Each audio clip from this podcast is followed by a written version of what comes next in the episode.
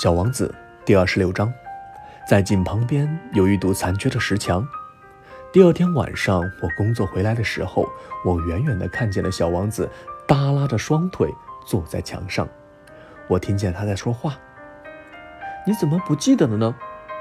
绝不是在这儿。”大概还有另一个声音在回答他，因为他搭着枪说道：“没错，没错，日子是对的。”但地点不是这里。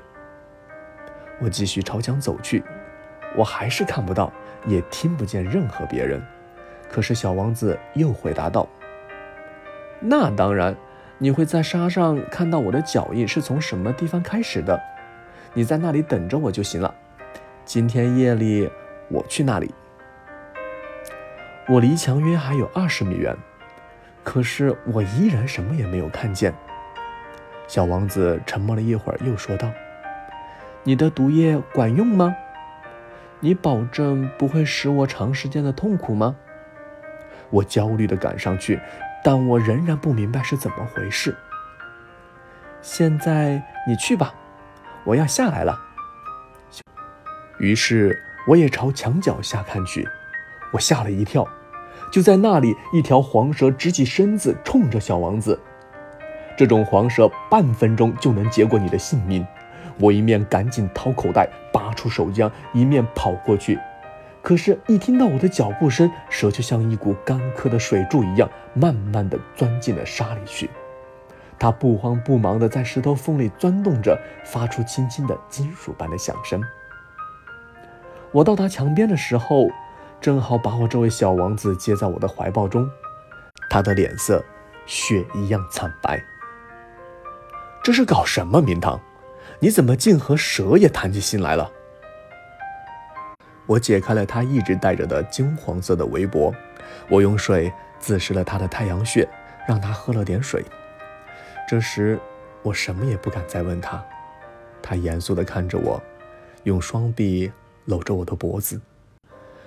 我感到他的心就像一只被枪弹击中而濒临死亡的鸟的心脏一样在跳动着。他对我说：“我很高兴，你找到你的机器所缺少的东西，你不久就可以回家去了。”你怎么知道的？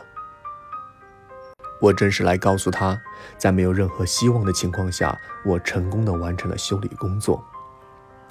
他不回答我的问题，却接着说道：“我也一样，今天要回家去了。”然后他忧伤地说：“我回家要远得多，要难得多。”我清楚地感到发生了某种不寻常的事。我把他当作小孩一样紧紧地抱在怀中，可是我感觉到他静止地向一个无底深渊中沉陷下去。我想方设法地拉住他，却怎么也办不到。他的眼神很严肃，望着遥远的地方。我有你画的羊，羊的箱子和羊的嘴套子。他带着忧伤的眼神微笑了。我等了很长的时间，才觉得他的身子渐渐暖和了起来。小家伙，你受惊了。他害怕了，这是无疑的。他却温柔地笑着说：“今天晚上我会怕得更厉害。”我再度意识到要发生一件不可弥补的事。我觉得我的心一下子就凉了。这时我才明白，一想到再也不能听到这笑声，我就不能忍受。这笑声对我来说，就好像沙漠中的一股甘泉一样。小家伙，我还想听着你笑呢。但他对我说：“到今天夜里，正好是一年了。我的星球将正好处于我去年降落的那个地方的上空。”小家伙，这蛇的事、约会的事，还有星星的事，这全是一场噩梦吧？但他并不回答我的问题。他对我说：“重要的事是看不见的。”当然，这就像花一样，如果你爱上了一朵生长在一颗星星上的花，那么夜间你看着天空就感受到甜蜜愉快，所有的星星都好像开着花一样。当然，这也像水一样，由于轱辘和绳子的缘故，你给我喝的泉水好像音乐一样，你记得吗？这水非常好喝。当然。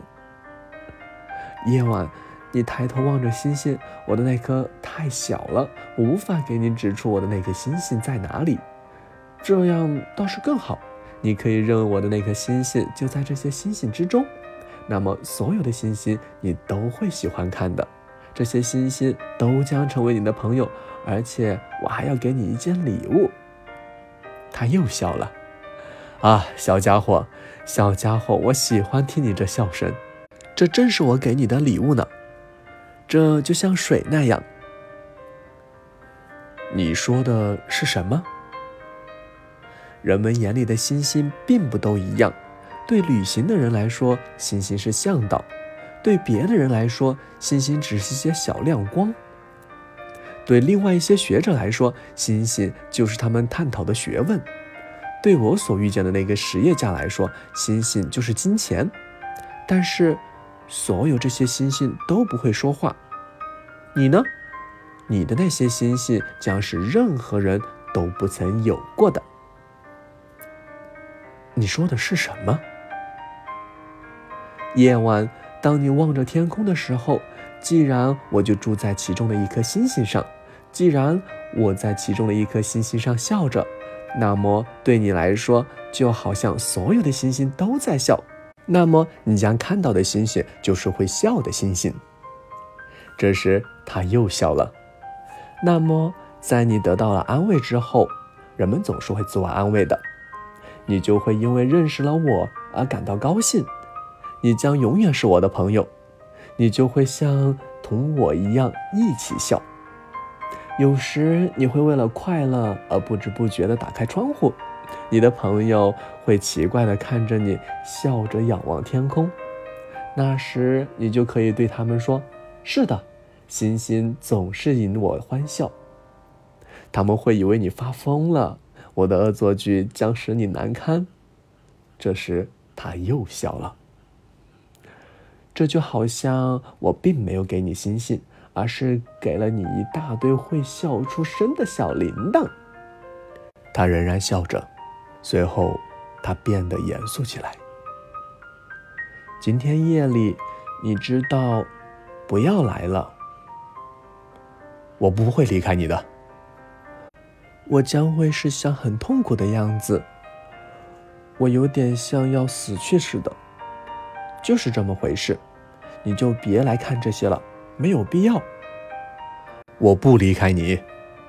可是，他担心了起来。我对你说这些，也是因为蛇的缘故，别让它咬了你。蛇是很坏的，它随意咬人。我不离开你。这时，他似乎有点放心了。对了，他咬第二口的时候就没有毒液了。这天夜里，我没有看到他启程，他不声不响地跑了。当我终于赶上他的时候，他坚定地快步走着，他只对我说道：“啊，你在这儿。”于是他拉着我的手，但是，他仍然很担心。你不应该这样，你会难受的。我会像是死去的样子，但这不会是真的。我沉默无言。你明白，路很远。我不能带着这副身躯走，它太重了。我依然沉默不语。但是，这就好像剥落的旧树皮一样，旧树皮并没有什么可悲的。我还是沉默不语。他有些泄气了，但是他又振作了起来。这将是蛮好的，你知道，我也一定会看星星的，所有的星星。都将是带了生锈的轱辘的井，所有的星星都会倒水给我喝。我还是沉默不语。这将是多么好玩啊！你将有五亿颗铃铛，而我将有五亿口水井。这时，他也沉默了，因为他在哭。就在这儿，让我自个走一步吧。他这时坐了下来，因为他害怕了。他却仍然说道：“你知道，我的花，我要对它负责的。”而他又是那么的弱小，他又是那么的天真，他只有四根微不足道的刺保护自己，来抵抗外敌。我也坐了下来，因为我再也站不住了。他说道：“就是这些，全都说了。”他犹豫了一下，然后站起来。他迈出了一步，而我。却动弹不得。在他脚踝附近，一道黄光闪了一下，刹那间，他一动也不动了。他没有叫喊，他轻轻的像一棵树一样倒在了地上。大概是由于沙的缘故吧，连一点响声也没有。